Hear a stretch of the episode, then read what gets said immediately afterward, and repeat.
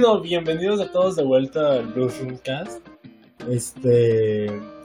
Ah, qué bueno. Siempre acompañándome tenemos aquí a Alex. Hey. A Rafa. Hola, hello. Y al compadre, el siempre presente Sebastián. Hola, hola. Por fin aquí en nuestro segundo episodio. Este, el día de hoy les tenemos este segundo, este es como el tercero. Eh, les tenemos un programa muy interesante, un poco lleno de con temas, pues yo creo que igual que van a encontrar interesante a la mayoría de la gente, nomás por el este, nomás por el concepto, ¿no? Que es este lleno o esto de lo creepy, lo que no se habla mucho en México, ¿no? Estas cosas oscuras que son dignas de un país de tercer mundo. Pero pienso que se habla mucho de ello, ¿no? Pues en, entre copas.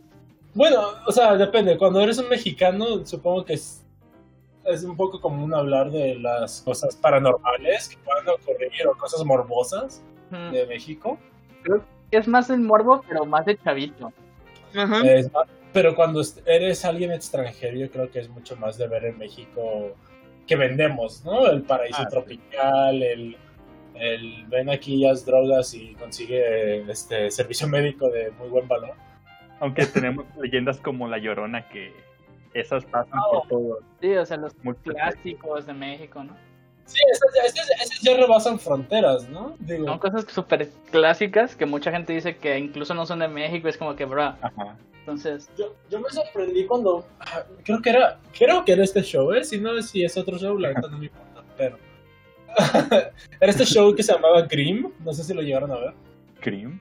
No, Grimm, Grimm, como los Bueno, hermanos. Grimm. no. Ajá. Grimm.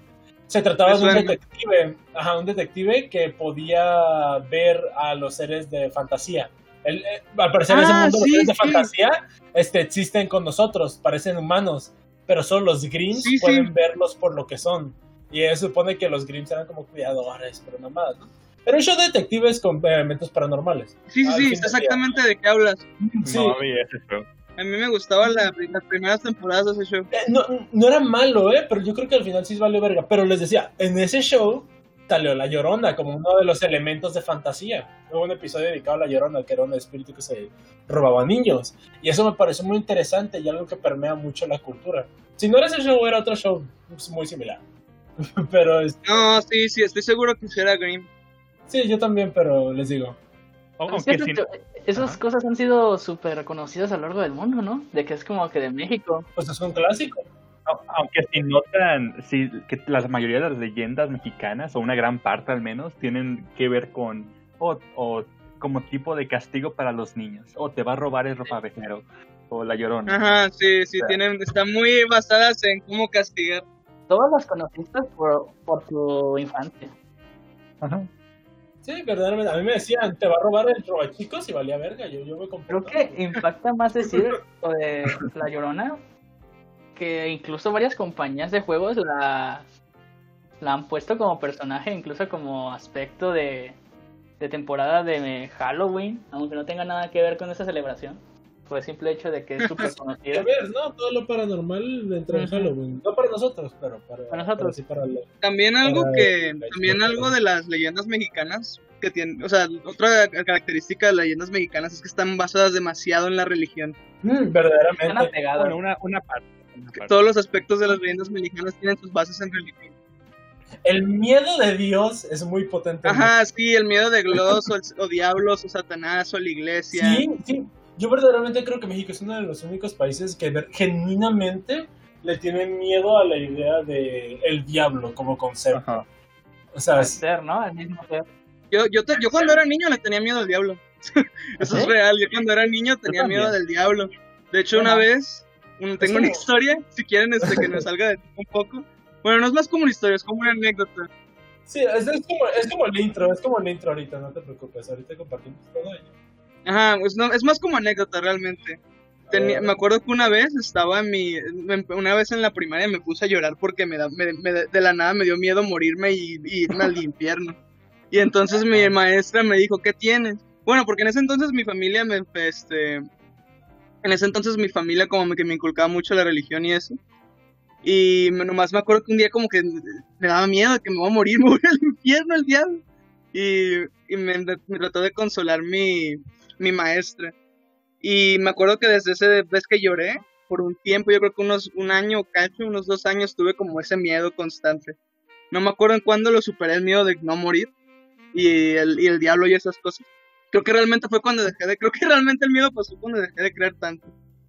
Pero sí, también, Nunca tuve nada de esto y mi familia era muy religiosa, ¿sabes? Es, es que en el momento en que dejas de creer en un diablo, pues todo el, todo el concepto del infierno desaparece. Ajá. Oh, sí, realmente. a, a buscar más cosas y a leer más acerca de todo eso, ves tantas cosas que dices, ok, ¿por qué no me dijeron esto? ¿Sabes? Aunque también cuando estamos hablando de leyendas de, especialmente de pueblos muy chicos, que tienen una gran conexión con sus raíces prehispánicas, puedes ver que muchas Ah, leyendas sí. que suceden de ahí Sí. vienen de esas, esas leyendas que existían en tiempos aztecas. E incluso cuando se adoptó la religión aquí en, en nuestro país, creo que se transformó en parte en, en cuanto a lo que se inculcó y a lo que ya estaba relacionado a misticismo. Es- y creo que es mucho más, ah, más común ver eso, incluso hoy en día. La gente no es tan religiosa, es más, tiende a aferrarse a esos símbolos que vienen de las culturas prehispánicas, Sí. como la guadalupana. sí. ¿no? Ah, digo, de por sí, México es un, es un país este súper, súper de, de lleno al misticismo. Eh, eh, por ejemplo, el horóscopo aquí es, o sea, digo Es- que el horóscopo es un ejemplo, pues, muy burdo, ¿no? Porque ahorita es muy Sí. popularizado. Sí. Pero el horóscopo, desde antes de, de, de como que esta resurgence que hay ahorita de que De- antes de internet, incluso. una morra con corte, con corte de cabello corto te va a preguntar cuál es tu signo zodiacal. Entonces, este, ajá, esto, México estaba mucho más metido en esto desde antes, con el tarot, con todo. todo lo- o sea, ¿Te acuerdas de Walter Mercado? Sí, o sea, no, nomás porque ya estamos alejados de ese mundo, ¿Qué pero... dijiste, Mo? De Walter Mercado. Ujú. Ah, sí, ¿Qué sí. tan Los popular programas era? antes de televisión de misticismo y fantasmas. ¿Cómo se llamaba este tipo? Ah, Jaime Maussan, no tiene nada que ver con Ajá. religión, pero también. Ah, Jaime, Ma- ovnis. Los ovnis y México son otro show. Y leí su libro. Sí, sí, sí. Todo lo que Sí. era ese tipo de... ¿Cómo decirlo? Contenido. Creo que ahorita ya, ya subieron el programa y lo tiene otra persona, pero como que él siguió por su cuenta. Que, Es creo que ese programa era los. Sí, pero es... Esto hace unos años era pan de cada día. Se lo llevaron los ovnis al finalmente. ¿Sabes? ¿Sabes qué creo? Que nosotros pensamos que ya eso ya bajó por el simple hecho de que nosotros ya no lo vemos y lo dejamos de lado. Pues si bajó si se muere la gente que cree en eso, ¿no? O sea, sí, pero por ejemplo te lo digo. Este, hace unos días vino, vino- vinieron mis tías y, y- y mi abuela y todos los días en la mañana se ponían a ver la tele y a ver el horóscopo, bueno, no podía faltar. Y yo nunca en mi casa lo había puesto, jamás, jamás. Ajá, y pero, o sea, y tú, tú mismo dijiste que tu familia es muy religiosa, ¿no? O sea, dices que dices que ya bajó, pero realmente pues, yo, yo ahorita me puedo, yo, yo mañana en la mañana puedo prender canales como eh, donde pasan como hoyos, sabadazo y tienen su sección del horóscopo. Eh, a cualquier televisor va a tener su horóscopo. Cualquier, cualquier canal con su típico este, programa televisivo de, Mañanero. De farándula. de la mañana para señoras tiene su Ajá. horóscopo. Eso es sorprendente, ¿no? Porque tienen razón. El- imagínate el mundo donde pasan cosas de misticismo, de, de brujerías y madres, en el programa Mañanero, güey. Sí, güey. No, no es una nota, no es nada importante, es algo que salió en Sabadazo. Algo en que salió en hoy de familia encuentra gnomo en la sierra de bla bla. O sea, es como de que, ¿cómo esas notas? No, no sé, es- supongo que son de, de interés común, ¿no? Porque cualquier persona aquí en México le dice Son para generar vistas, más que nada, atraer público. Ajá, ¿no? O un día lento de noticias también. Es que es el morbo. Es, es que más que nada es el morbo de la gente. O sea, tú vas por la calle y si tú, tú tal cual, desconocer a una persona, le empiezas a contar porque está con un grupo de amigos acerca de cualquier historia de, de este estilo, el vato te va a preguntar o mínimo va a poner atención. Pero si tú le cuentas una noticia de X... Es algo inusual, ¿no? No es un tema de sí, sí, conversación. o sea, yo, yo, yo creo Lo fantástico siempre es más interesante que lo real en muchos casos. Yo creo que el morbo y el misterio es mucho más interesante que algo que sabes que es real, ¿sabes? Algo que puede pasar y dices, eh, típico. Digo, digo, dices eso, pero los podcasts más famosos son los de crimen real, ¿no? Sí, sí, sí, obviamente. sí. Los que empezaron a investigar crímenes de hace mucho que nunca fueron resueltos. Pero eso es otra historia completamente diferente. Es que te digo, es, es el mismo morbo, el mismo morbo de saber las cosas. Siguiente episodio, crimen real. Siguiente episodio, crimen real, chavos. Aquí viene de Blue Room Cast con su propia investigación acerca del asesinato de Colosio. Ya, ya, yo siento que siento que ya nos estamos desviando un poco. Vamos a Sí, en realidad yo creo que ya, yo creo que ahí lo podemos dejar este acerca de como nuestra introducción. La introducción fue Sí. esa, muchachos, para que El intro de, de nosotros valiendo. Eso digo, fue la intro. Pues verdaderamente no es una intro más como para aclimatarnos todos, Sí, todos estamos al saliendo de bueno. cosas. pues entonces que empiece nuestro Sí, este, nuestro nuestro buen moja con su tema del día de hoy. sí, en este, este momento este, yo creo que sí sería mejor tocar uno de los, te- uno de los temas que tenemos en nuestro doque, este, que es este, pues, pues que lo presente no él, ¿no? A ver, Alex. A ver, a ver. ah, Él lo puede explicar muy bien. pues hace, que quizás fue hace una semana, mientras leía cosas en internet y se me dio, ah, llegué, no sé cómo llegué a este artículo. Eso tiene un- una fuente anónima, realmente no tenía mucha identificación, Está como el tuyo. pero ¿no? no como el mío. Le voy a dejar un link en la descripción. Vean las mentiras que escribe. No, pero lo que encontré fue la pregunta, ¿por qué el niño que cargan los limosneros siempre está dormido? Usualmente cuando, hace mucho que no salimos a la calle, al centro, pero Ay, COVID. si recuerdan, cada vez que pasas por, Es una imagen permanente en la mente del mexicano, verdaderamente. sí, ves, pasas por en- enfrente de la catedral o realmente cualquier lugar en la, de la calle que transita mucha gente, siempre vas a encontrar a, usualmente a una madre, a veces vieja, a veces muy joven, pero la edad varía mucho, pero siempre está ahí junto con un niño durmiendo en sus brazos. Sí, Pero ¿por qué, ¿por qué sucede esto? ¿Y por qué en general siempre está dormido? Pasas a cualquier hora del día y ahí va a estar en sus brazos sin moverse, sin llorar, nada. Y si conocen los niños, si tienen hermanos pequeños, como sea, sabrán que a, una edad que asimilan esos niños, que son como de que unos 3 a 5 años, quizás un poco más, uy, más jóvenes. es un poco menos, ajá, sí. ¿Cuánto duermen niños jóvenes. ¿Cuántas horas duermen seguidas? ¿Como dos, tres horas y después te Bien despiertas? poquitas. Bien Ajá. poquitas. Sí, sí. Así que tomas eso, ¿no? Entonces lo que lo que estás diciendo es que el niño está muerto. No, Pues bueno, mira, puede de hecho, puede ser a lo que voy es que es- ese tipo de comportamiento de parte de los niños es anormal, pero ¿de dónde viene? Sí, no? sí. Al parecer, lo que surgió esta, esta investigación anónima, pues como muchos sabemos, suele haber, suele haber ah, para los que los limosneros en general conocen niños, siempre hay una red masiva en cada ciudad que tienen cientos de personas en ciertos lugares en cuantas cuadras, cinco personas por esta cuadra, cosas así, los dividen en una en tipo de operativo para conseguir la mayor cantidad de dinero. Y esto es lo que pasa con estas mujeres con bebés.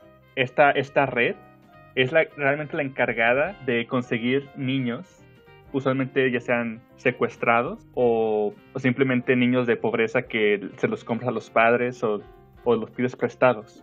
Ay, caray. Y esos niños usualmente ah, se los dan a la, a la señora, a la niña que está pidiendo limosna y usualmente no están relacionados con el bebé ni nada. Les dan el niño para que, pues, obviamente si ves a una mujer con un bebé, te da como esa empatía, ¿no? De querer ayudarla un poco más. Y para causar ese efecto le- les dan un niño y como no como les digo, no se puede que el niño esté realmente dormido por tanto tiempo, así que para hacerlos más complacientes, los, los drogan.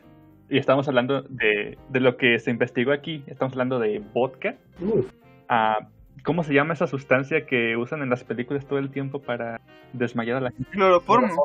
Cloroformo. Y creo que y metanfetamina. Pero no, según yo, cloroformo no es tan efectivo en la vida real, ¿o sí? No, creo que. Ah, si, si lo tienes dosis muy altas. ahí mucho tiempo, como un trapo. Sí, o sea, si se lo pones en un trapo en la jeta, sí, pero por mucho tiempo. Y aparte eh, pone a conciencia que es un niño, güey. O sea, no tiene el mismo Sí, sí. sistema que tú. Ah, sí, sí. eh, Gasta mucho menos en Sí, resistencia. pero, o sea, pero aún así el cloroformo no es una like, magic knockout gas. Sí, no es, no es como las pelis que pañuelito Es, te es muere. mágico, hay mucha, hay mucha magia en Hollywood en eso. Sí. Sí, sí. Y Pero sí, Ajá.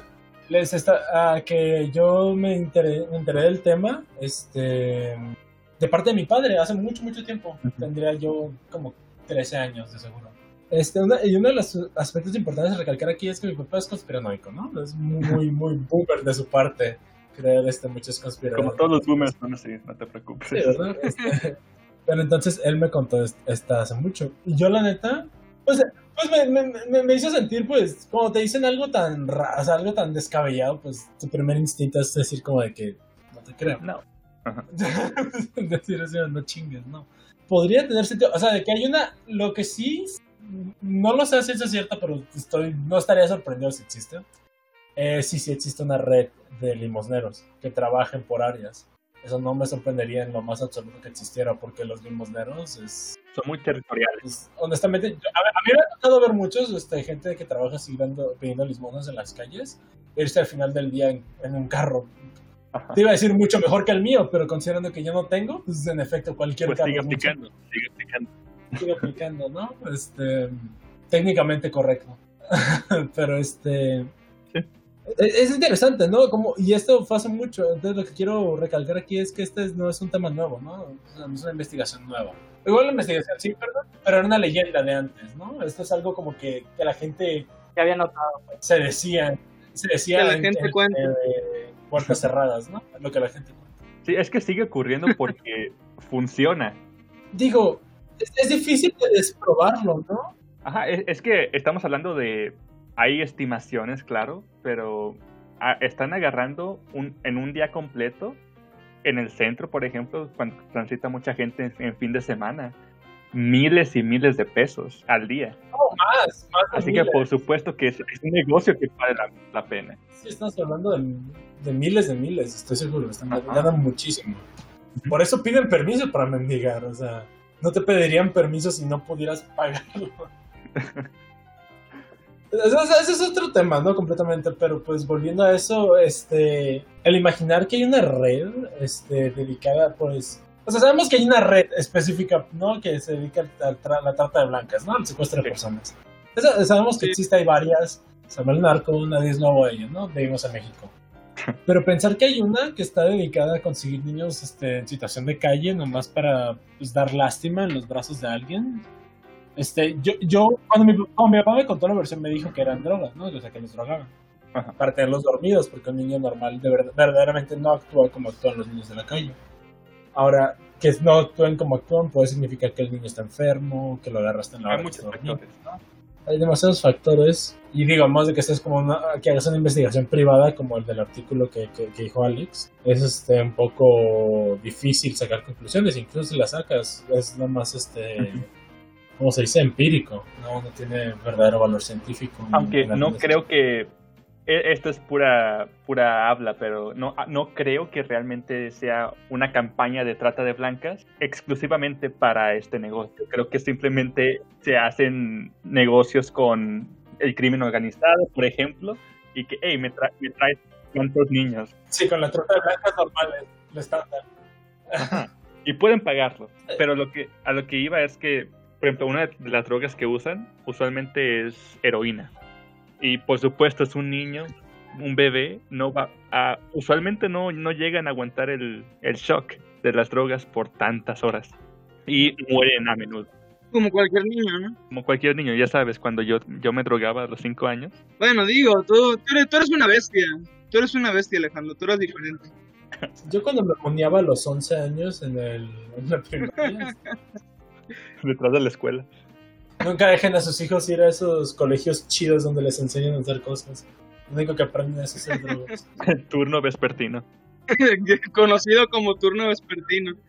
Jamás he ido en turno vespertino hasta la uni. Jamás. Sí, igual. Puro matutino. ¿Es realmente un estereotipo? Sí.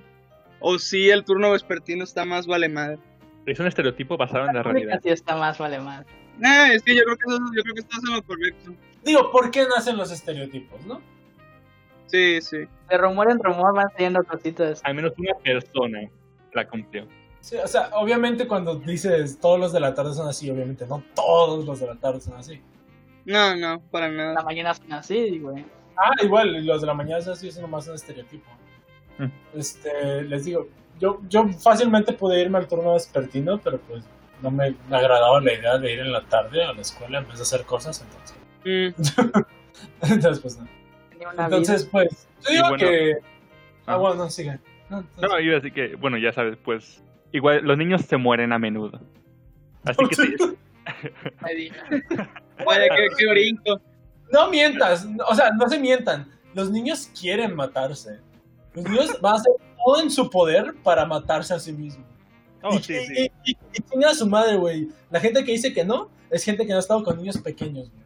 Tienes madre. que cuidarlos todo el tiempo, si no van ah, a la calle o me voy a saltar de... estúpidos, güey, son súper estúpidos. Pero no es voluntario, güey, de pobrecitos. Es más como un impulso.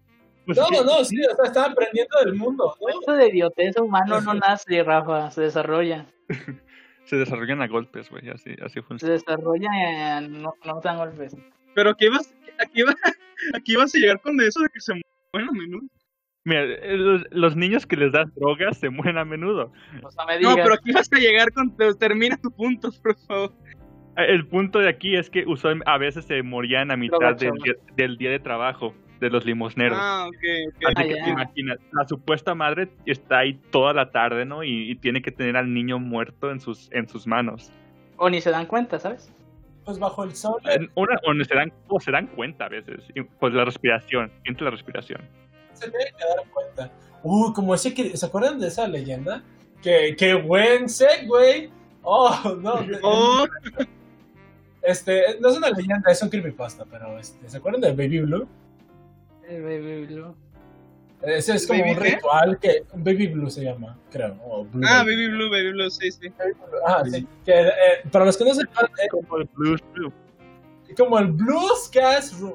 Este, no, ni siquiera dije el nombre. That's not the name. That's not the name. Don't follow that. es el nombre. Don't follow us on Twitter at the, the Blues Roomcast. Anyways, este. Como les decía, era este tipo. Es un creepypasta que los. Honestamente, si tú no crees que los creepypastas es la leyenda urbana moderna, estás pendejo. es, la, es la evolución natural de la leyenda urbana, el creepypasta. Con la única diferencia que deja de ser urbana, ya que pues se expande a todo el mundo. Va a ser la leyenda urbana, pero pues se pone en internet. Pero básicamente de lo que va es de este ritual donde te metes a tu baño, lo llenas de. de este. Ah, de, El steam. Agua caliente en la ducha. Ah, agua, caliente para que se empañe el vidrio. Ajá. Y escribes Baby Blue en el, en, en el espejo y apagas Es la como luz. Bloody Mary. Ah, es muy Sí. Una versión. Ajá, sí. Entonces lo único que tienes que hacer es poner los brazos como si tuvieras un bebé, Ah, decir Baby Blue tres veces, una más y eventualmente vas a sentir que te pesan los brazos, o sea que tienes un bebé en los brazos. Y después de eso, ya puedes ir a No, pedir. no, güey. tirarlo por el retrete. Que es lo que... No, se puede que lo único que hace es que empieza a tocar y pues como es un bebé muerto está frío y pues ya cuando te quieres despedir de él prendes la luz. Una cosa así, total. Chale. Es- es- esa fue como que la leyenda este asterisco muy grande, fraudulenta, para copiar a Bloody Mary. Que es literalmente lo mismo. No, pero o sea, Bloody Mary es una leyenda vieja, pero hoy en día lo- la, la subsección en las historias de terror, La- habrá chavos que no conocen a Bloody Mary, ¿verdad? no, pero la subsección en las historias de terror que encompasan a lo que yo ya llamaría rituales, ya es su propia, pues, como categoría, ¿no? De historias de terror o de, Ujú. de creepypastas. De los hecho, rituales no ya son si- por, de por sí una de las cosas. Por ejemplo, el juego de medianoche. Este, hay muchísimos, o sea, no, no necesito empezar a listar varios, porque no me No sé si te acuerdas, pero había este escritores que tomaban las historias de terror, las anteriores, las viejitas, las originales, las, del, las de los tiempos acá súper ancestrales que la gente conocía ya de por, por esta zona o otra, otra zona, que eran como cuentos así de fantasía, y las empezaban a meter a esos tipos de personajes. Pues no sé, eso parece nomás aprovechar el dominio público. Ajá. Porque prácticamente todos estos personajes puedes usarlos tú sin tener que pedir permiso a nadie. Pues sí, pero les decía, entonces eso nos deja entrar un poco más a lo que es este el siguiente tema, que es más leyendas de México, ¿no? O cosas paranormales, historias paranormales de, de nuestro bello, bello país. De la vida cotidiana. Que es algo que tocamos al inicio del podcast, ¿no? Tanto misticismo Sí. que hay en México, las leyendas mexicanas son clásicas. También una cosa que iba a decir sobre el tema de los bebés. Honestamente, No, no. yo pensé que ibas a llegar al. yo Pensé que ibas a llegar a la conclusión. Bueno, no a la conclusión, a la revelación. De No, que- yo pensé que ibas a llegar. Yo pensé que lo que ibas a llegar era de que en realidad eran como muñecos, los bebés. No puede ser. Oh. Oh, no, es mucho peor. No, son reales. Los bebés son O sea, reales. puede ser que también sean muñecos porque hay veces en que ni siquiera los ves. Sí, sí, que sí. están Todos Sí, es lo que me refiero. Yo me refiero a los casos donde están las, sí, las señoras con sus bebés como recién nacidos todos envueltos y que no ves su carita. No ves nada, güey. A mí me, a mí me ha tocado casos. Esos no me han tocado tanto. Te- les digo, las que yo veo. Digo, es, es, es, en es- es lo mismo en, la- en el caso de la gente que, que en realidad no tiene una, que en realidad sí tiene sus dos piernas, por ejemplo, Ah, O si puede caminar. o que está fingiendo que no tiene un brazo. o gente que finge tener silla de ruedas, pero pues va- se, va, se va en su carrito y la pa- para. Se paran, Eh. se paran y se ponen a caminar. Sí, te les digo, Por fin, como terminé mi, mi, mi temporada de inválido en pidiendo limosna, la de regresarme en el metro. Sí, llegan súper temprano, llegan súper temprano y se van súper entonces la, la mayoría de la gente no, lo- no los ve. pero sacan un montón de dinero. Sacan digo, mucho pues, dinero. Igual los ciegos. Igual los ciegos, Oye, ciegos- oye, también unos que veo que son así, son los que fingen tener como problemas, no sé, renales o así, y tienen como bolsas saliéndoles del estómago. Y Ah, eso es lo más fácil de, de falsificar, porque literal te lo Ah, pones claro. abajo de la ropa. Y Dicen que tienen diálisis mamá así. O, Ajá, o- sí. o bolsa por eso yo les pido que me lo muestren Sí. para ver si antes de darles dinero. Por favor, ¿me puede mostrar su pene? Por eso mucha gente que realmente empezó a necesitar ayuda lo que hace es demostrarte con pruebas como puede ser una carta del médico o algo así. Oh, pero eso, cuando me subo al camión, siempre, se- siempre está un, sujeto. Hola, bienvenidos. Ya vengo saliendo de la rectoría de la Penal 94. Yo les vengo a avisar aquí que les vengo a vender unos rosarios porque me encuentro en una situación de salud pre- precaria donde me han diagnosticado cáncer de etapa 3 en todos los riñones, incluyendo mi pie. Güey, me acordaste de una Yo historia. aquí podría venir a asaltarlos, pero no los voy a asaltar. En realidad, ahorita les voy a cantar unas rolas acerca de cómo Dios es grande. Muchas gracias. No, güey, ahí, ahí es, ahí es donde rapea. Siempre, sin falta, siempre, güey. No, güey, ahí es donde, ahí es donde rapea. Si venden cosas, sí se las compro. Si piden dinero, no. Ah, sí. Pero, por ejemplo, a veces llega el padre, el padre con su el acta de su niño que, ay, mira, se me va me va a morir mi niño. Ah, sí. Fuimos, a- fuimos al seguro y nos van a cobrar 20 mil pesos al mes. Ah, sí. De medicina, no podemos comprar la medicina. Yo dejé de dar dinero hace muchísimo tiempo. Yo prefiero donar más que nada a asociaciones si es que quiero donar y si no, yo dejé de dar en la calle hace muchos años. Cómprate un kilo de ayuda.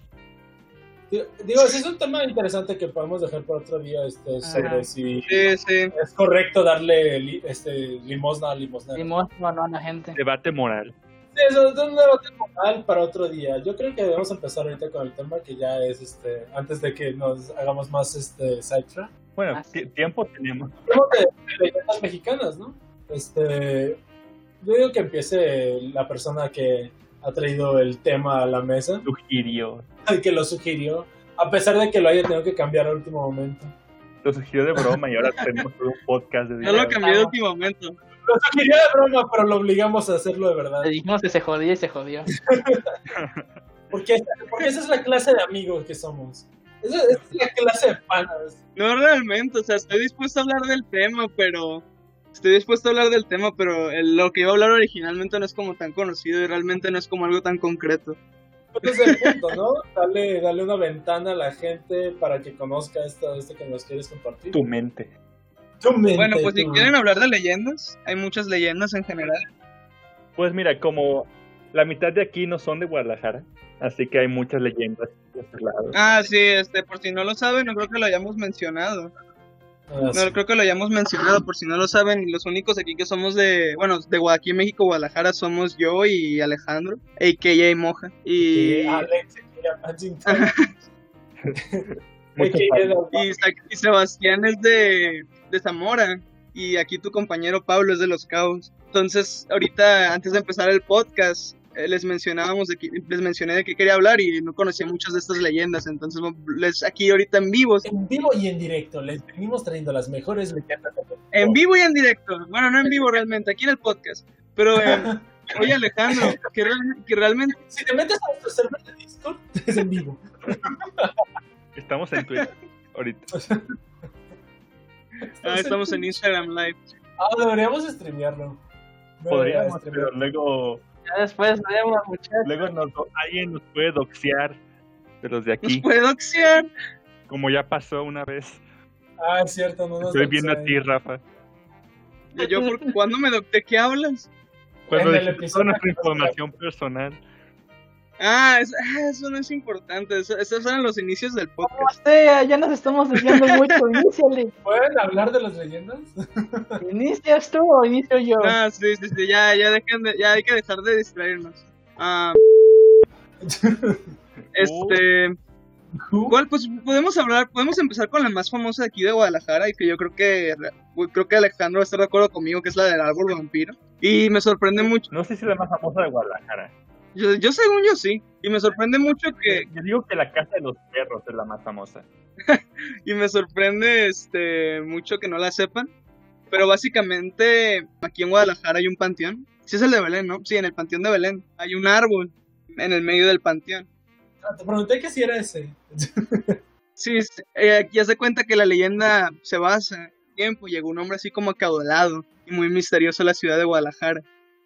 Y en el y le voy a contar la versión me- medio corta, medio larga, para no entrar tanto detalles que no son tan La que que no te encontraste en internet. No, no, no, re- realmente es la versión que todos saben, solo para no entrar a tantos detalles y alargarlo más de lo que debe ser. Pero básicamente este tipo llega a la ciudad y en el momento en el que llega empiezan a desaparecer como cuerpos. Bueno, hay muchas versiones, dicen que desaparecían cuerpos de animales como ovejas, vacas, también personas, aparecían muertas. Y eh, en algún punto descubren que el hombre es un vampiro. Entonces toda la ciudad, eh, toda en Guadalajara, todos este, van, a, van a buscarlo y cazarlo y, y- y lo encuentran y lo matan. Van a su mansión, creo que tiene una mansión o algo así.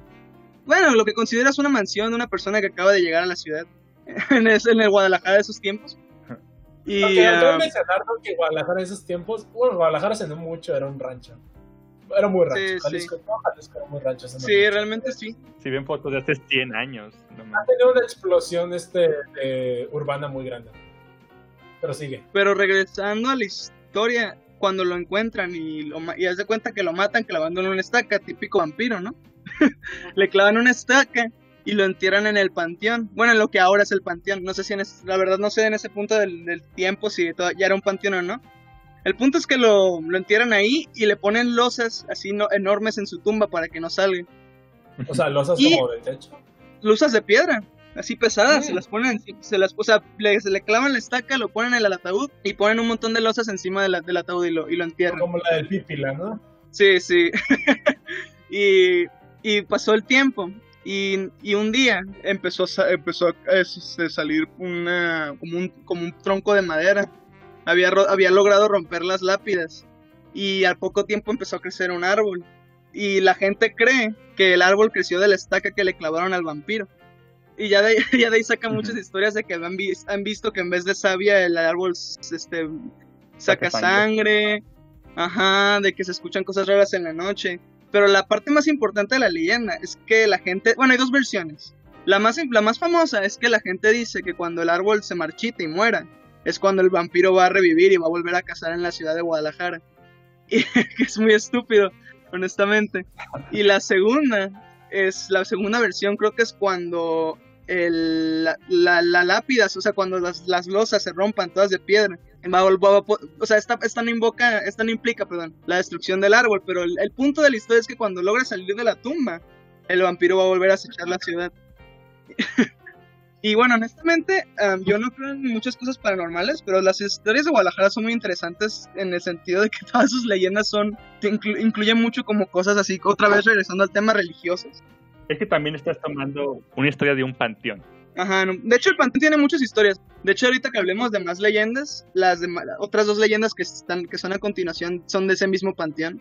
Es que está detrás del, del viejo hospital civil. Por supuesto que va a tener un montón de muertos. Sí, del viejo hospital civil y de hecho también una, una de esas leyendas se ocupa tiene que ver con el hospital civil. O el viejo hospital civil, ¿no? Casi Una cuando. de, una de esas leyendas tiene que ver con el civil, de hecho, muchas de hecho, hay muchas. Hay muchísimas que tienen que ver con el civil. Y, y esas sí las conozco. Pero bueno, ya que estamos en el tema del panteón, puedo continuar hablando de historias para que la gente que no sea de Guadalajara o ni siquiera de México las conozca, o si quieren ustedes hablar de otras historias de sus ciudades, o que conozcan Sí. de aquí de la leyenda urbana mexicana. Pues mi- mira, hay una de aquí también de Guadalajara, del Teatro de Gollado. No es tanto de terror, pero es, se trata sobre... Una, bueno, si entras al teatro, puedes ver que justo arriba del escenario hay una, un tipo de estatua, un monumento de, de un águila a- Sí, sí. agarrando unas cadenas. Ah, ya, ya sé de qué hablas, sí. sí, y sí. bueno, cuando, cuando vas en el tour del teatro te, te lo cuentan. Pero básicamente dice que si en algún momento esa, esa águila suelta sus cadenas, usualmente por algún terremoto, lo que sea, ahí es, es cuando... Ah, recuérdame tú, Rafa, ¿qué es lo que pasa cuando se rompen las cadenas? No me acuerdo. lo- ¿Cae México o se No, cae? no, no, no, no. No, no, no, no. No, creo que tenga tanto que ver con la destrucción de, México. Lo que yo Pues, recuerdo era que cuando se, cuando se rompan las cadenas, se va a romper el, Ah, sí, va a ok. caer el teatro. México. Y según yo es eso. Se cae México. Ya. La falla de San Andrés, güey. Digo, México se va a hundir, México se va a hundir eventualmente. Va a ser más por las placas y por el lago que está abajo de la Es una ciudad más que por... simplemente. No, Ajá, no, bueno. México, no, es un poquito de México. Bueno, la, la parte más importante, ¿no? La emblemática. Tu ciudad, güey. Bueno, eso de hecho me recuerda de la... ¿Te sabes la historia del reloj del hospicio Cabañas? Ah, no. ¿Este. Alejandro? Ah, No, esta, es otra- shit. esta es una historia corta. Eh, tiene que ver esa con el hospicio. El hospicio Cabañas, por los que no saben, es un lugar que ahorita es más como medio museo, medio lugar de arte, se enseña Antes era un música. hospicio durante la guerra. Ah, antes era un hospicio, pues el nombre, Hospicio Cabañas, Ya no es hospicio, ¿no? Pero- No, pero Actualmente es como lugar de artes, ¿no? Por es lo un que museo. recuerdo. Es un museo. Es un museo y a veces cerca de ahí enseñan música y cosas así. Ajá, la pero mitad en el de- tiempo lugar que- es una escuela y la otra mitad Ajá, es sí. museo. Pero en los tiempos que era un hospicio, ah, pues alrededor de los años, creo que 80, pusieron, o antes incluso, no recuerdo, pusieron un reloj. Eh, y ese reloj, ese reloj era muy emblemático, era el reloj del hospicio Cabañas. Y, pero la historia empieza, el, donde empieza lo, como lo paranormal, es cuando de la nada había ciertos días en los que el reloj se paraba. Ya sea como, había, porque no importaba, el, o sea, no tenía como orden en exactamente días o cada cierto tiempo, o sea, de la nada se paraba y volvía a continuar y podía ocurrir en la noche, en la tarde, nadie sabía cuándo ocurría, nomás lo hacía de la nada. Y las monjas del hospicio no sabían por qué. Y la historia nomás cuenta de que las monjas se dieron cuenta de que, los, de que el reloj se paraba cada vez que se murió un niño del hospicio. Y en ese, en ese entonces, lo interesante de esta historia no es tanto la leyenda en sí, sino que la gente tuvo tanto miedo de esa leyenda del reloj que mucho tiempo después este, mandaron a destruir el reloj y lo quitaron y ya no está en el hospicio. Porque la gente tenía tanto miedo de que si era real eso, de que cada vez que se paraba el reloj murió un niño del hospicio. Vaya. Y ahí es muy interesante ver cómo la, como, o sea, incluso en ese entonces que las leyendas apenas estaban, este, Saliendo. como cobrando forma, la gente tenía miedo de ellas. Pues es que son cosillas que eventualmente cuando llegan a tus oídos no te las crees, pero son tan recurrentes y te las platican tanto y de tanta gente diferente que empiezas a decir, ok, algo está pasando. Sí, sí. Um, ¿Ustedes tienen historias de su bella Zamora o, bello, o bellos cabos? Este güey sí, yo Bueno, no. no, de los- no de los cabos. Es que no s- crecí en los cabos, pero soy verdaderamente de La Paz, aunque no me gustan. Entonces, esta es una leyenda muy prevalente de, pues de la baja en realidad, pero pues es muy, muy paseño, ¿no? Esta, esta leyenda Sí. más que nada. Sí, como todo está tan cerca allá, o sea, a comparación de aquí, bueno, digo cerca, pero allá es mucho más viaje que aquí, porque aquí ni siquiera, ¿cómo decir? No hay separación entre los pueblos. Eso, eso fue un shock cultural que tuve cuando llegué aquí a- al centro del país. Ah, ok. De, que, de que no había carretera, de que no había horas en la carretera para llegar a un lugar, sino de que No, no. era horas de pasar lugares para llegar a otro lugar. Sí, sí. Eso fue lo raro. Pero, entonces, este, les digo, la que yo les quería decir es la del mechudo. Sí, es una mechudo. leyenda- sí, una leyenda del 1897, por, ese- por esas épocas. qué específico. O sea, obviamente la, la, bus- la busqué, ¿no? Para, para hablar de ella. No, de hecho, antes de que continúes, antes de que continúes, ahorita busqué para corroborar la verdad y la leyenda del reloj es más vieja porque ya encontré que el reloj fue tumbado en 1952. Ah, 30 años. Entonces eso fue alrededor de los 40, me imagino. Entonces imagínate que fue del 1897. Di- Esto es tribal, güey, eso- estas son, estas son Sí, este, sí. de, de, de antes, de antes de la penicilina. Bueno, es mentira, no sé cómo se dice la penicilina. Pero entonces, este, el mechudo, digo, los que están, los que han ido a la zona del, de la baja, están, este, mucho más que familiarizados con esta historia, porque pues así se... Así de permeable es de que si vas te la van a contar. Es de la, la El historia. que te el turismo, ¿no? Ah, sí, está, está, está, está, está- está interesante. Pero entonces viene de que la historia se trata de alguien que se llamaba el Mechudo, que es uno de los buzos eh, más antiguos de esa época, ya que en esa época se descubrió lo que eran pues, los criaderos de perlas, que era donde cultivaban perlas y tenían que bucear y sacarlas, ¿no?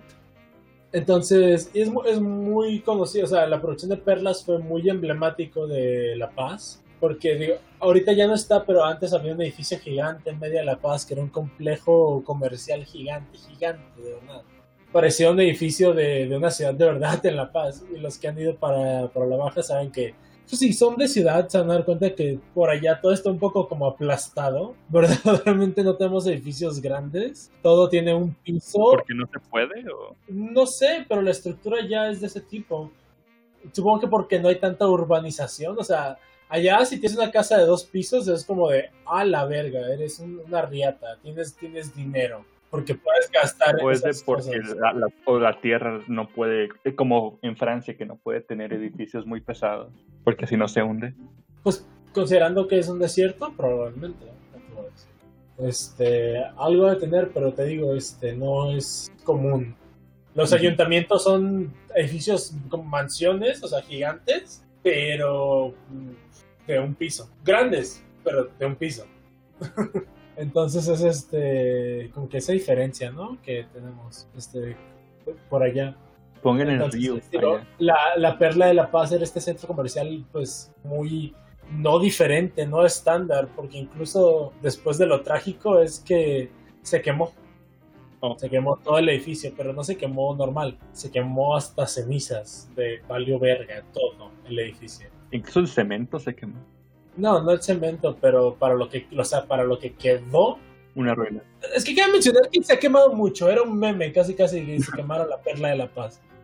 Pero, y siempre la reconstruían y siempre la volvían a abrir, siempre se quemaba. Ya era, cuando yo era niño era un chiste, casi casi, ¿no? Era un meme. Un meme antes de los memes. Y este. Lo lo interesante aquí es que esa última vez que se quemó, nunca volvió. Pero ¿qué era la causa de los incendios? Esta, no tengo idea. Eso, eso es un tema para otro. ¿Por qué se quemó la perla de la paz tantas veces? Conspiraciones.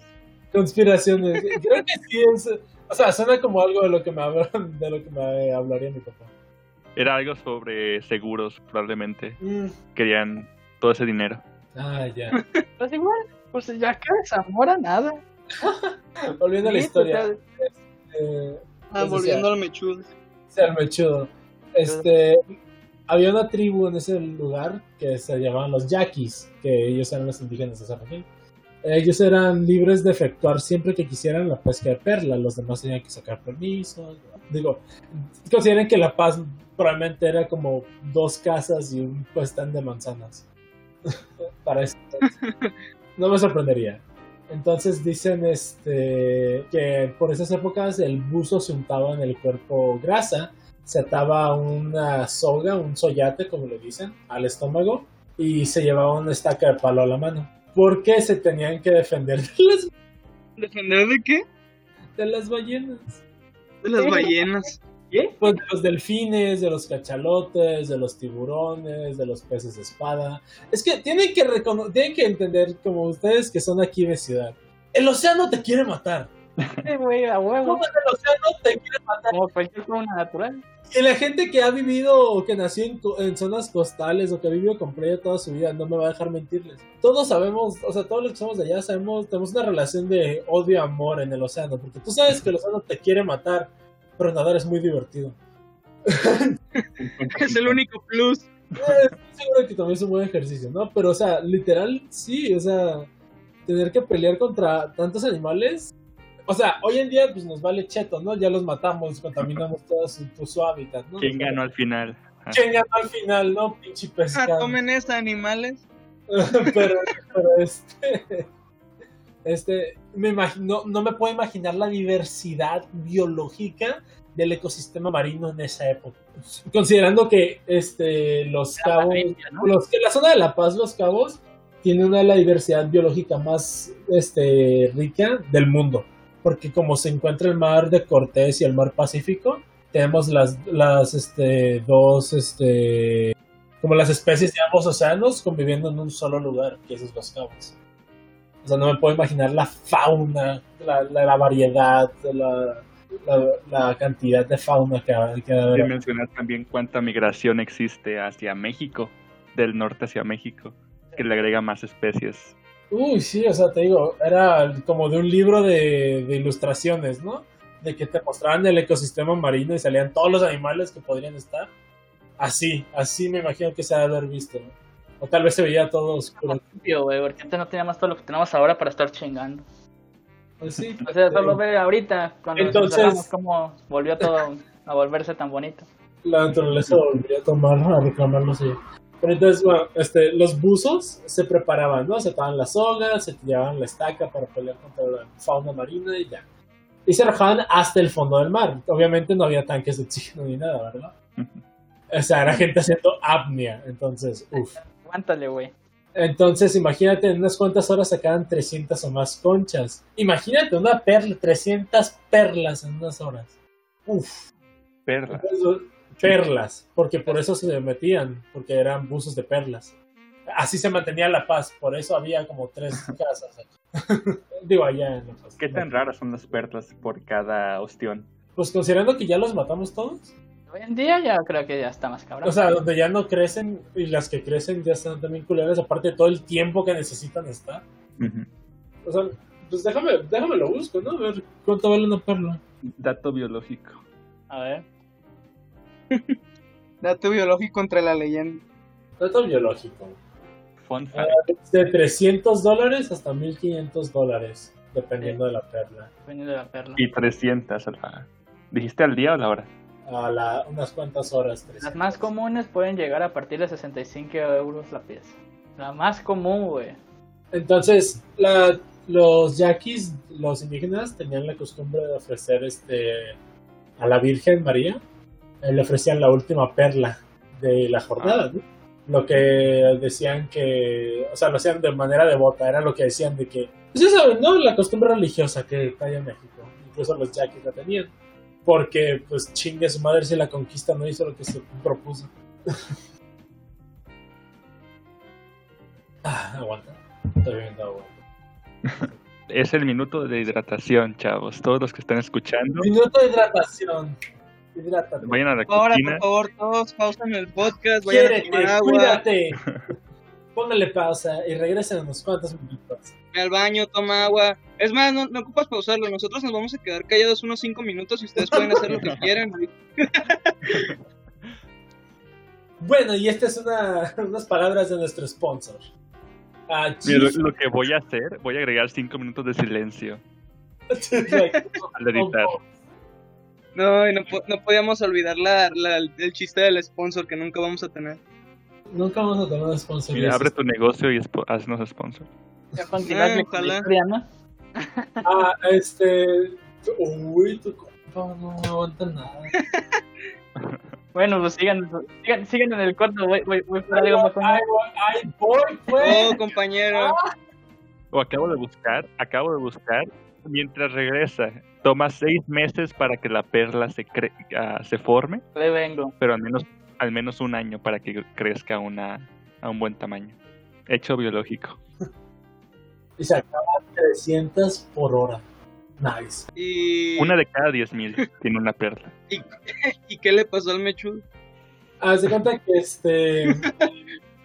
un, uno de, de, esos indígenas, uno de tantos que había, porque cuando terminaba su jornada, él, pues, por darse pues no sé, aires de, de, valiente, de, de, de mamalón, ¿no? De, de la mera verga del lugar. Antes de arrojarse al agua a buscar la perla que le tocaba a la Virgen, o sea, la última que iban a sacar de la jornada, dijo que él iba por ella para regalársela al diablo.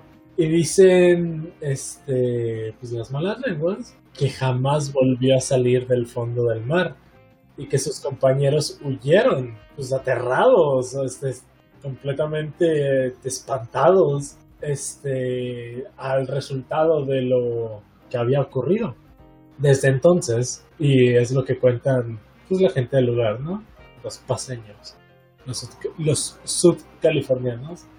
es que antes de salir el sol, muchas, muchas de las embarcaciones que pasan por ahí, por donde se ahogó, han visto emerger del agua a un individuo con una melena Un indigente.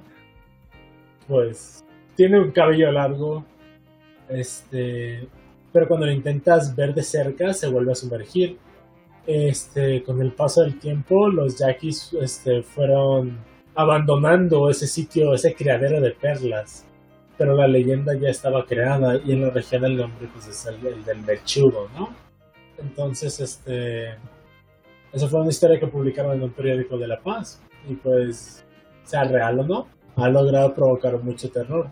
Sobre qué le pasó, nadie sabe exactamente, cada quien tiene su versión, ¿no?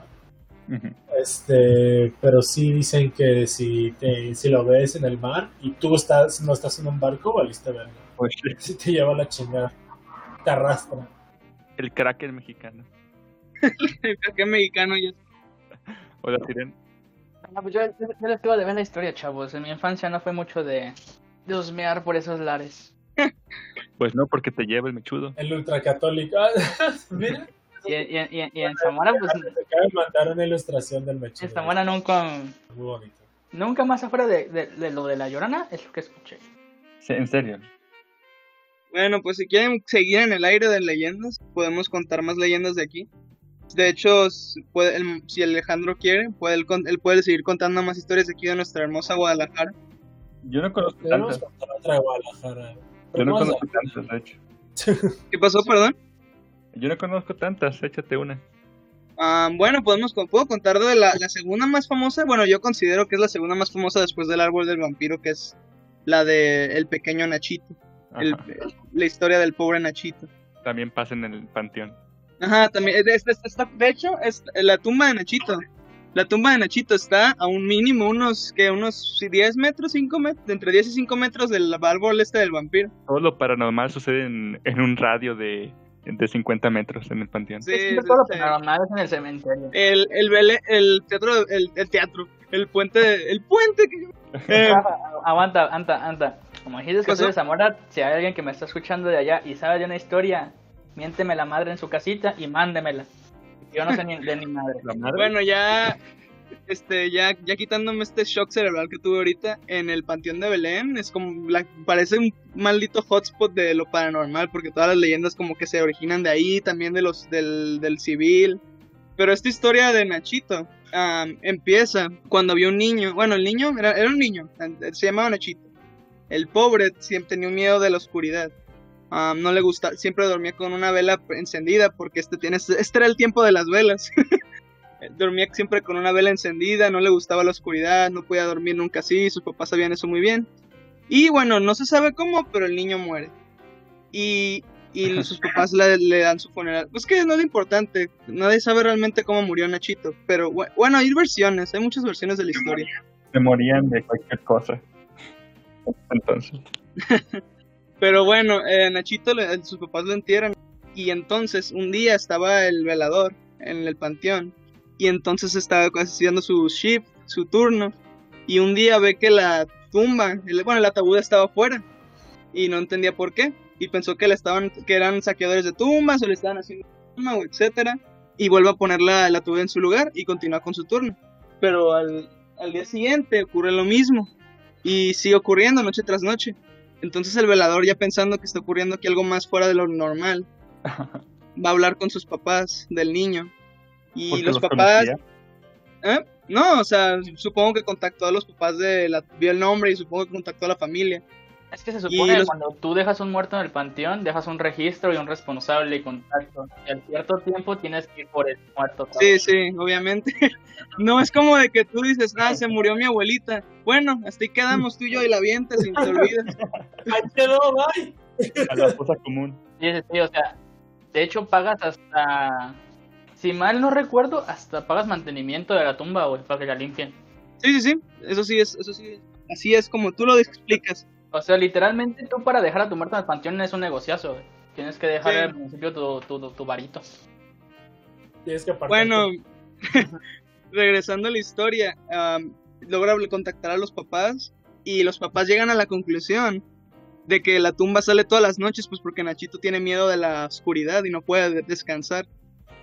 Entonces hacen una petición especial al, panteón para que el ataúd esté fuera, es- esté, esté, hacia esté como nomás, no sé, no sé cómo se llaman ese tipo de tumbas, pero el ataúd está eh, arriba, fuera de la tierra. Eh, y las pidieron hacer, Como mausoleo. Ajá, un mausoleo chiquito. No, no es tanto mausoleo porque no está encerrado, nomás este, la- la- el ataúd está arriba y está cubierto como de concreto. Ya. Y así lo pidieron a mandar a hacer. Y desde que lo pusieron así, ya lo, ya lo pusieron bajo tierra, el ataúd ya nunca se movió. Y, y no sé cuándo empezó la costumbre, pero la, gente escuchó la historia de Nachito. Entonces, como para darle como homenaje o memoria, la gente va a dejar juguetes en la, en la tumba. Entonces cuando tú vas al Panteón de Belén así de turista y así puedes ver la tumba y está llena de juguetes. Hay juguetes súper viejos, juguetes recientes, de la gente que ha pasado por los años y ha dejado su como su ofrenda a Nachito. Y ya de, y, y- y ya de ahí surgen muchas historias de que, bueno, las más comunes son de que los niños que van al panteón me escuchan voces de un niño que les habla, que dicen que es Nachito, también gente que escucha risas en la noche. Y pues ahí ya surgen varias como subleyendas. Pero, Lo, que no, sa- lo que no sabes es que Nachito, realmente, ¿sabes por qué murió? ¿por qué? Por- porque le dieron heroína. Le dieron No. porque era un, era un niño limosnero. Exacto. Tiene ese calva. No, pero sí, eh, yo cuan- de hecho yo cuando fui, de hecho estas leyendas me acuerdo muy bien porque una vez tuve que ir a acompañar a mi hermano a un trabajo de la escuela y para escribir leyendas. Y fuimos y nos, dieron todo el tour. Y sí te cuentan de que se, de que se escuchan risas en la noche o niños hablan con Nachito. Y, y de hecho ahí es- tengo otra como comentario que es como la el pensamiento colectivo porque cuando yo fui y empezaron a contar estas historias que es muy común, pero la gente empieza como, no sé si sugestión, y, o si, bueno, yo lo considero pues, sugestión porque yo no creo en lo paranormal, ya no sé la gente que escuche, que opine, pero la, eh, cuando yo fui había gente, había gente que decía, ay, mi hijo acaba de escuchar el niño, escuchó algo como un niño, como Nachito, Co- y también de que es, veo sombras en... Ah, de hecho hay otra leyenda que puedo contar a continuación que tiene que ver, esta sí tiene que ver mucho con la sugestión. Eh, porque de hecho esta leyenda yo no lo creo porque involucra ver ver como una sombra y yo no la puedo ver realmente. Entonces ahí ya involucra mucho la sugestión de la gente. Pero sí este ahí cuando empiezan a contar esas historias en el panteón cuando yo fui la gente decía de que veía lo que les contaban y sí yo no veía nada porque yo, pues yo nunca he creído en lo paranormal pero es muy interesante ver cómo la gente no se sugestiona muy fácilmente Pues tú mismo puedes sugestionarte en varias cosas, aunque no sean paranormales. ah o sea sí si tú quieres este, dejar si tú quieres sugestionarte dejarte creer o sea vas a ver esas cosas Te vas Sí, a pero divertir. puedes sugestionarte de otras cosas también. Eh, bueno, digo, eso, eso es lo que le, eso es lo que le llaman fe, ¿no? Cuando vengan a Guadalajara, vayan al Panteón de Belén y ahí recorrir, Ahorita no, por favor. recorridos Ahorita en la noche en tiempos de Halloween. Así. Ah, sí, en tiempos de Halloween están los recorridos. está muy chido. Vale la pena. Bueno, si quieren que continúe con mi maratón de chidos. Belén. Digo que ya pasamos al siguiente tema. Vamos a, vamos a movernos de tema que es Muy un bien, poco muy bien. más espeluznante y hablando. Y que, o Más, sea, lo, más, más común entre los lo- chavos. lo hubiéramos introducido un, un poquito más elegantemente, pero este, lo- de lo que estamos hablando es muy buen tema en realidad, porque qué tanto es sugestión y qué tanto es verdaderamente un evento que ¿Qué nos tanto realmente es cierto? puede explicar, ¿no? Ajá. Entonces, este, por eso vamos a pasar a nuestro siguiente tema, que es este eventos paranormales en la vida cotidiana. En la vida cotidiana. Así es. Le- Yo, yo quiero empezar con mi, con mi este anécdota de A cuando se me apareció un fantasma. A ver. Voy a, voy a, voy a, voy a prefasar, ¿no? Voy a, voy a poner un- una pequeña nota antes de empezar y es que yo sé que probablemente me estaba sugestionando, pero No sé que estoy loco. tenía 13 años. Ah, Ah, ok. No, tenía como 10 años, creo, menos. Como 10, 9 años. Inocente. Sí, verdaderamente era un niño. Y, y, la, y el horror se multiplica cuando entiendes que era mi primera noche solo. De que mis padres se fueron y no estaban Oh. en la casa. Ya dormías en tu propio cuarto, supongo. Siempre, siempre, siempre tuve mi propio cuarto, pues, pero nunca me había quedado solo. O sea, sin niñera, sin nadie. Ah, ok. Ah, Fue, fue por la primera vez que dijeron, "Es- ya está grande, pinche chamaco, ¿no? Ya puede cuidarse. Y al fin me dejaron solo mis padres fue lo mejor del mundo. No, Una nada, le- una fiesta conmigo mismo, porque era niño antisocial. Guiño, guiño. Guiño, guiño, ¿no? Como- este, pero como les decía, estaba muy feliz, ¿no? Estaba viendo televisión basura, de lo que se me antojara, lo que saliera en Sky, ¿no? que creo que tiene Sky o BTV, no sé. A Golden. Total, gol. Estaba disfrutando mi vida y sin pensar en mis padres ni nada. Según yo no estaba viendo nada de horror, pero quién sabe. Pero hay cierto momento donde me paro para ir al baño y pues me estoy lavando las manos, ya terminé, ¿no? Sí, sí. Estoy saliendo del baño.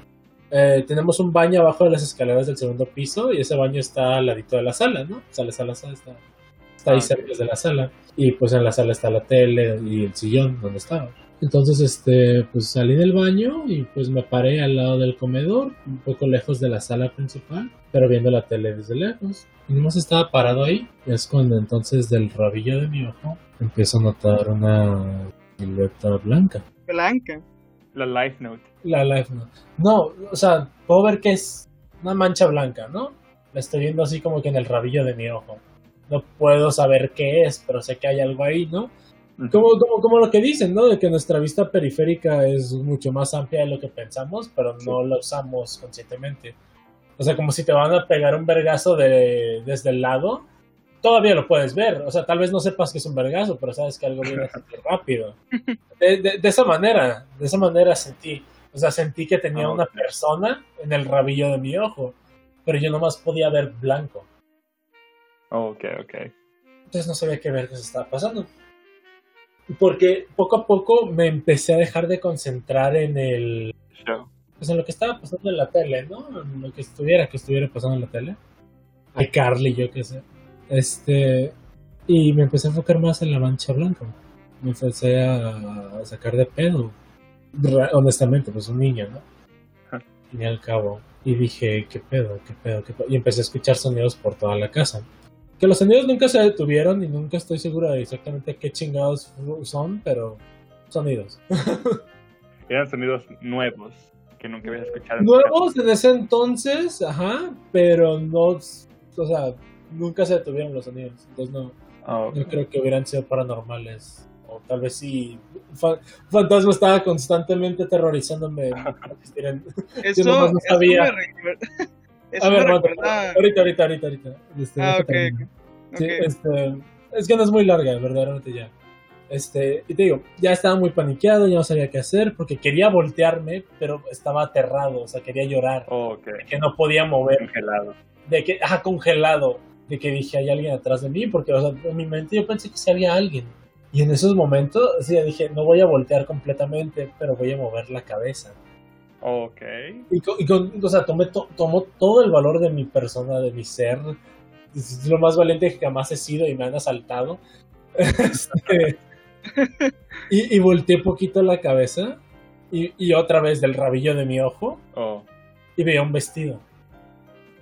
Blanco, blanco, grande, grande, grande, grande. Como esos vestidos de novia clásicos, ¿no? ok. muy garigoleado, muy elegante.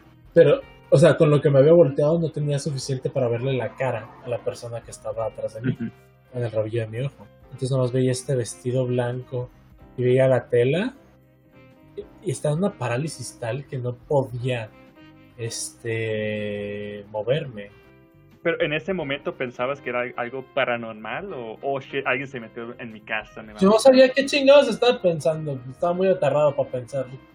Ay, o sea, racionalmente, verdaderamente. Estaba, estaba funcionando en in- instinto. Estoy seguro de que si escuchaba un ruido en ese momento iba a saltar cual gato. Pero pues no estaba pasando nada y pasó el tiempo y yo seguía pues paralizado. Y fue cuando dije de no me puedo quedar así, ¿no? O sea, el, el miedo también me, me, me conmovió a intentar correr. Sí, sí. Y pues en ese momento, pues tomando mis pasos sin voltear, cabe mencionar, Ok. tomando mis pasos hacia la sala, ¿no? Este. Ponía un pie enfrente, respiraba y, nu- y nunca dejé de voltear hacia atrás, o sea, donde, en la- donde dejé mis ojos, ahí se quedaron. Pero estaba caminando un paso a la vez, lento. La verdad, no sentí, o sea, sentí que la cosa, no sé si la presencia o la, la este, invención mental que me hice, este, no, pero según yo no se movió porque cuando salió de la vista del rabillo de mi ojo, ya no estaba. Ok. O sea, cuando me moví con mi cuerpo, pero no moví mi cabeza, o sea, la dirección de mi cabeza, dejé de poder verla porque me alejé. Sí, sí. Llamé a mis papás. O sea, sí, agarré el teléfono sin, sin voltear a ver este, el número. hacia el baño. Sí, no, me, me el de mi mamá hasta la fecha, me lo sé, nunca se me va a borrar, creo. Pero este, marqué el número y mis papás en este entonces estaban en un multinivel. Pero, o sea, de todos los multiniveles donde podrían haber estado, el en el que están es decente. Entonces, Pero en, un, en una posición alta, supongo. no, obviamente no. Eh, pero, bueno, alta en la comunidad sí, porque ellos eran los que estaban este, haciendo este como las primeras bases del mercado de los cabos. Ah, ok, entonces ¿dónde perdían? Nah, sí, o sea, sí sacaban su, su dinero, pues. Pero, y, y para, y, y para lo que conste, no voy a mencionar nombres de, de la marca. Para lo que conste, no sé si, si es placebo o qué será, Ajá. pero sus productos funcionan. Eh, ¿Empieza con H? No, Ok. Vale. no, no, no. Este, si quieres te digo después del podcast, Ok. pero este... Escríbelo ahorita en chat. Ah, ahorita, sí, pero entonces les decía, ellos estaban en una reunión donde ellos daban la presentación. Entonces, este, pues estaba cañón, ellos no podían dejar este, la, la presentación del multinivel, ¿no? Porque se- ellos eran los que le estaban dando. Pero le estaba rogando a mi mamá de por favor regresa, por favor regresa, por favor regresa. Oh. Y este me quedé aterrado.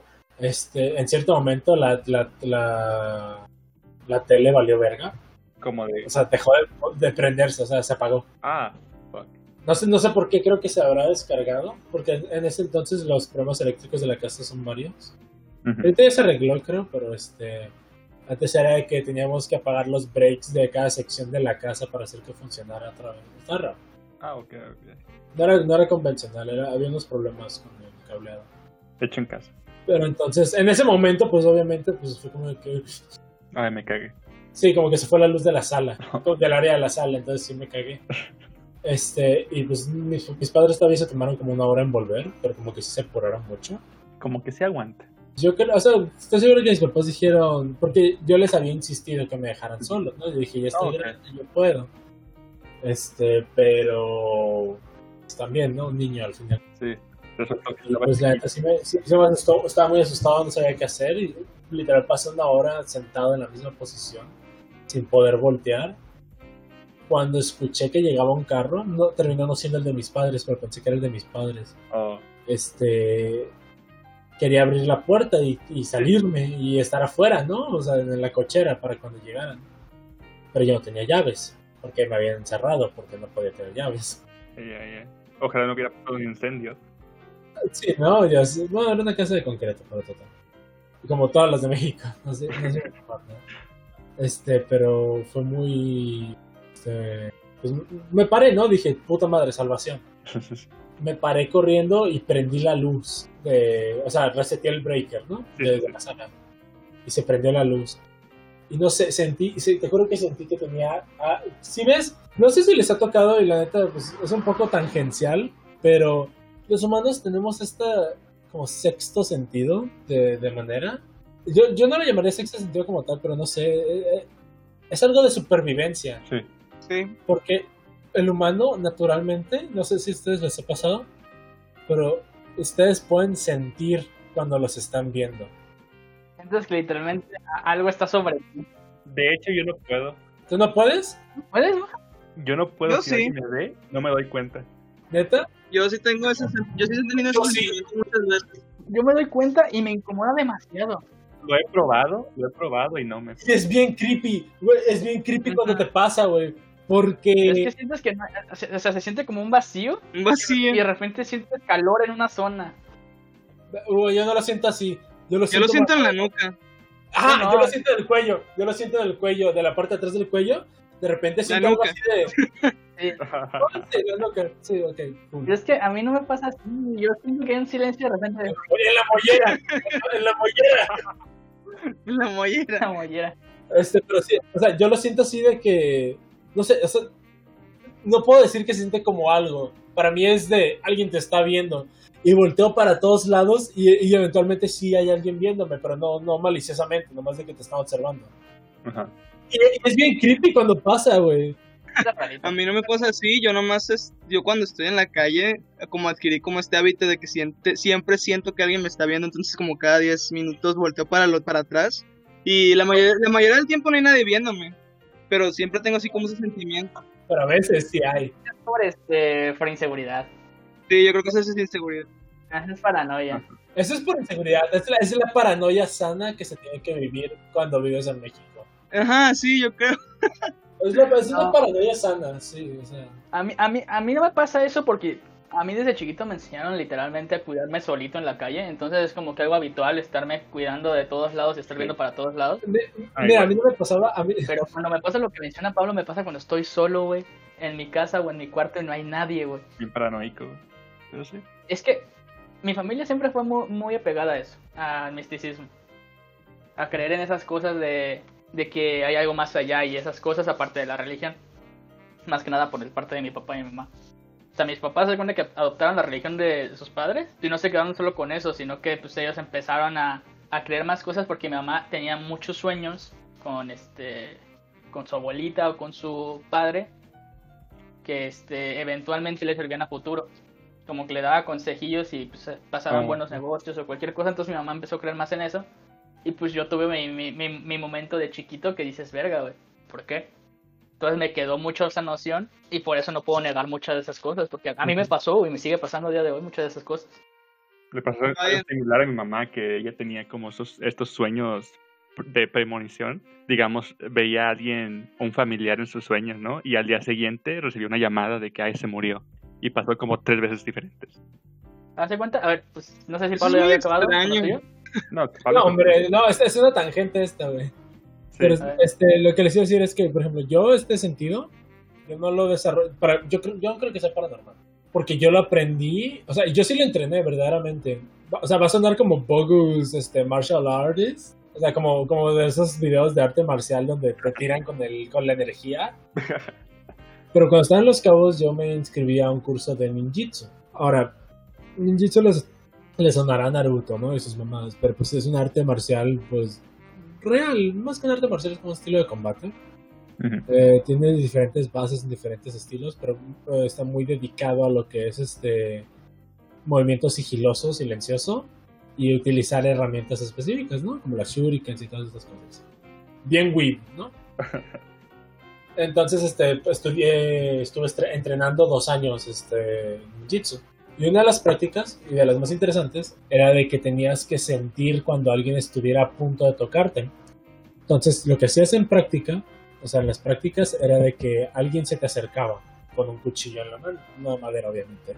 Ah, Es que tenía- ah, yo tenía, yo, yo ahí, este, en los, en los cabos los dejé, pero yo todavía tengo mi colección de armas, o sea, mi, mi- tengo mi, mi Kembo, que es mi, mi- gracias, mi- FBI. Ajá, tengo mi cuchillo de madera, mi tanto y todo, tengo todo, o sea, todo el entrenamiento. Entonces, este, las mandé a hacer una carpintería. Sí las hicieron, sorprendentemente. Este, pero les decía, entonces tenías que voltearte cuando sintieras que alguien te estaba mirando fijamente. Y como entrenamiento, te, te entrenaban a que cuando estuvieras llegándole por atrás a alguien, no los vieras. Que te fijaras en el piso, que te fijaras... eh, o, que, o que sí los vieras, pero vieras a través de él. Que nunca te enfocaras en la persona que querías atacar porque los humanos podemos sentir cuando alguien nos ve. Y tiene sentido considerando que el humano es una presa muy frágil. Tendría sentido que evolutivamente tuviéramos algo o, o- o una respuesta en nuestro cerebro que nos, que nos previniera de, de- de peligro. O, En la sabana sería mucho más útil. Sí. Ah, sí, sí, o sea, es- en efecto, ¿no? Antes de, la- de las herramientas. Por eso digo que Digo, por, por algo no evolucionamos, porque los que evolucionaron esto, o sea, son los que llegaron a reproducirse, ¿no? Sí, sí. O sea, para mí es algo más natural que paranormal, porque eventualmente sí lo tuve que practicar, pero hoy en día, literal, sí, verdaderamente yo sí puedo sentir cuando alguien me está viendo. No digo que sea infalible, pero haz de cuenta que el otro día estaba corriendo, este, porque salgo a correr en las mañanas, así con cubrebocas y todo, hashtag pandemia. Entonces voy al parque y estoy corriendo en el parque. Entonces, es como, yo digo que es común que se te quede viendo a la gente en el parque, o sea... Perdí- pasas enfrente de No, ellos, no. viendo, pues, Ajá, pasas enfrente, estás corriendo en la banqueta, hay gente entre, hace, este, con sus perros, hay gente haciendo ejercicio con música, o sea, hay mucha gente, ¿no? Bueno, no cuando voy yo, pero hay gente, ¿no? Total, hay otros corredores. Este. Y es muy temprano en la mañana cuando yo voy, voy a eso de las 6 de la mañana. 5. No, no son tiempos de estar despierto en pandemia en los oscurito. en lo oscurito. Entonces, te digo, estaba corriendo haciendo mis vueltas y de repente cuando estaba corriendo sentí que me vieron. Pero horrible, o sea, nunca había sentido que me estaban viendo tan fuerte. Y volteé a mi derecha a las casas y en, una, en la ventana que veo, o sea, casi casi instantáneamente volteé a ver esa ventana, hay una señora que me está viendo. O sea, pero a los ojos, me está viendo a mí Oh. directamente. No está viendo el parque, me está viendo a mí porque me estoy moviendo y me sigue con los ojos. Y, me le, y le volteo a ver los ojos y nomás cierra la cortina, güey. y yo así como de... Pues fue, fue casi instantáneo. Ajá, sí, fue, fue muy rápido, pero, o sea, fue cuando me di cuenta de que me estaba... Me estaba, o sea, me estaban viendo a mí, o sea, sentí que me estaban viendo. Y fue como de que, a la verga. Pero les decía, por eso, esa misma sensación fue la que sentí cuando fui a, a prender la luz. Y, y, y la sentí, pero esa- en ese momento fue lo más fuerte que lo he sentido, volviendo, ¿no? A la, a la historia, que era el tema principal. La misma señora era. La, la señora, este, la- era la misma señora. Te digo, este- esta, esta entidad que tenía atrás de mí, te digo, asumo que era una señora por el vestido que parecía de bodas, pero pues nomás era un vestido, o podría haber sido una toga, no estoy seguro. Este, pero o sea, lo siento atrás de mí, siento que me van a tocar el hombro. Y no sé, como que en un momento de, de, de, de valentía, de estupidez, de, que mi reacción, este, pelear correr, este, dijo, ya no podemos correr. Este, me volteé a ver el resto de la casa y no hay nada. Pero está todo oscuro porque no había salido de la sala. Está todo oscuro, no hay nada. O sea, Respiro, podría haber algo ahí, pero no lo podías ver. no, en ese momento respiré de tranquilidad y vi una sombra pasar Ah, y me cagué y no me salí de la sala en todo ese momento hasta que llegaron mis padres y dormí con mi mamá esa noche. Fue, fue, y nunca me volvió a pasar y nunca me volví a sentir así cuando estaba solo. Nunca, jamás. Ape- Imagínate, porque creo que no, como dos semanas después de, de eso, este, ya quería volver a estar solo y sin pedos y sin secuelas y sin trauma. Entonces está está súper raro. Pero una pregunta de eso. Entonces, ¿la, sombra por dónde pasó si estabas en oscuro? Haz de cuenta que tengo un patio hasta afuera y el patio tiene la luz. La Ah, luz del patio se me había olvidado apagarla. Sí, sí. Entonces, ok. pues, sí, sí dije, fue como de que, pues bueno, ya, este, me valió mucha verga, ¿no? En ese momento, porque pues tenía, obviamente me dejaron de tareas como limpiar la casa y pues me valió. Para que Pero entonces, este, pues por atrás estaba la luz prendida. O sea, podías ver el patio, pero no puedes ver nada de la cocina, ya era de noche. Entonces se veía muy claramente donde había luz y donde no había. Entonces, mientras que había una luz iluminando el patio, solo podía ver la luz que entraba por la rejilla de, de afuera. Y Ok. pues era muy poca. Y vi una luz pasar por la luz de afuera. O sea, vi la sombra pasar por la luz de afuera. Ahora, las puertas estaban cerradas, había reja, entonces como que no manera, pero, Mm, ¿Qué habrá sido? pero eso Eh. pasó. Entonces te digo, esa, esa fue mi experiencia y, y digo, es mucho de, suge- de sugestionarme. Cualquier persona te diría que fue la sugestión Fíjate, ahí. este, sí, estoy seguro de que cualquier persona, pero me diría que es sugestión y yo creo que igual fue sugestión. Pero hay ciertos elementos que no me explico, o sea, de que fue muy mala suerte, ¿no? Fueron muchas coincidencias, este, en un tiempo Sí, muy, bueno, muy corto. yo digo, ya ya no puedes estar seguro porque influye, influye que fue hace mucho tiempo, que eras un niño. Sí, sí, verdaderamente ahorita estoy recordando la última vez que lo recordé. ¿Sabían eso? Que no podemos recordar cosas, sino que recordamos la última vez que recordamos algo. Cada vez que recuerdas Sí, sí. algo, lo recuerdas diferente. Ajá, por eso cambian las cosas, porque recuerdas la última vez que lo recordaste, no Sí, la... Tienes la lagunas memoria muchas veces. Entonces, al final de cuentas, todo el recuerdo termina siendo. Lo que te iba a decir de tu historia es que me recuerda mucho. Hay un canal de YouTube llamado Crypt TV que suben shorts de terror. Muy buenos, por cierto. Son live action, de vez en cuando suben algo animado. Pero hay un short de Ah, Crypt TV espera, que se de- específicamente a tu historia. Que se trata de. Bueno, está una chica en un cuarto, lo que ¿Son los recuerdo. de Luxi? Ah, no, no es el Luxi. El Luxi es muy bueno, pero no es el No, Luxi. pero es uno de sus monstruos, ¿no? Sí, es uno de sus muchos Ah, monstruos. no, sí sé quiénes son. Muy buenos, véanlos, ¿eh? Véanlos. Sí, son muy buenos. calidad. Pero tienen un short un short que es es este standalone, que la historia es muy similar a lo que tú dices que es un, bueno, básicamente el short se basa en un monstruo que solo te puede atacar cuando tú ves el cuando tú ves en el la periferia de tus ojos. O sea, tú puedes estar mirando al frente y lo ves, eh, lo ves en tu en la rejilla de tu ojo, pero no te hace nada hasta el momento en que tú lo voltees a ver.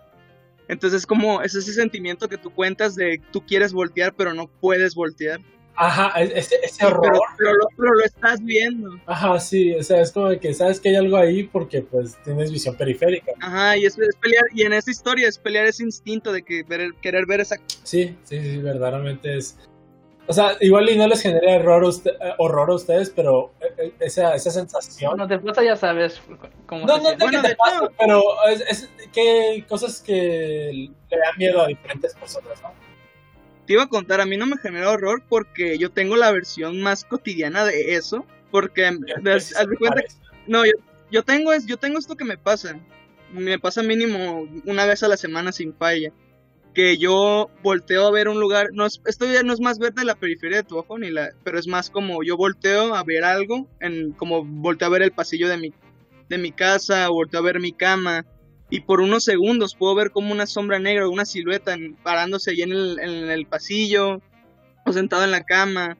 Pero, a mí, pero en el momento en que lo volteo a ver, se desaparece. Pero lo recuerdo haber visto. Pero hace, es algo que me pasa tan cotidianamente que no, no me da miedo ni nada. Es solo como algo que ya he aceptado que pasar de que, que me pasa en ocasiones. Como los Y Shadow de hecho es un- Ajá, es un- creo, que se- creo que sí se llama. Es ese bueno de Shadow Sí, People. Ah, me pasa exactamente A mí, me pasa, a mí me pasa tan seguido que ya no, ya no le doy importancia. Sí, A mí también, este, cuando, cuando era adolescente y no dormía, o sea, cuando me faltaba sueño, que estaba, tenía mucho sueño pero no me dormía, yo sí veía cosas así que pasaban por la rejilla de mi ojo, o sea, veía sombras que se movían y así. Y este, y alucinaba pues bastante vívido. Y en ese momento yo dije, igual y si puedo ver Shadow People. Igual puedo ver al- a la gente que se fue. Pero fíjate que desde que, desde que empecé a fumar este... Ey, ey, ey, ey, ey. este Ey. Mira, güey, mira. No, ahorita no, ese, es el tema, ese no es el tema del día de hoy. Me he dado cuenta, no, este, pero desde que he empezado a fumar, me he dado cuenta de que cuando estoy muy, muy bajo la influencia, empiezo a ver las mismas cosas. Las mismas sombras que veía cuando tenía como sleep deprivation, o sea, de que no dormía, estaba muy, muy este, desvelado. Las mismas, mismas, mismas sombras y de la misma manera en la que se mueven, las empiezo a ver también. Entonces digo, ok, esta sustancia toca el mismo receptor de mi cerebro que me hace alucinar cuando me falta este sueño. Entonces es, es interesante, ¿no? O sea, descubrí O, simplemente es como- estás abriendo, descubrí- o, o quién sabe, o quién sabe, o- o estás abriendo tu tercer ojo. quién sabe, quién sabe, ¿no? Pero no sé, o ¿Quién sea, sabe?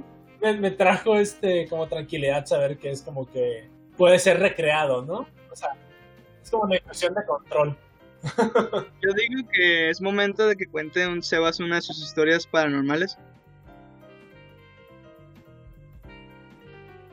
Con esto marcamos el fin de la primera parte de este episodio especial sobre leyendas urbanas. Enlaces a todos los temas discutidos del día de hoy se ubican en la descripción del programa. Y recuerda sintonizarte la próxima semana para escuchar la conclusión. Gracias por escuchar The Room Blues Podcast.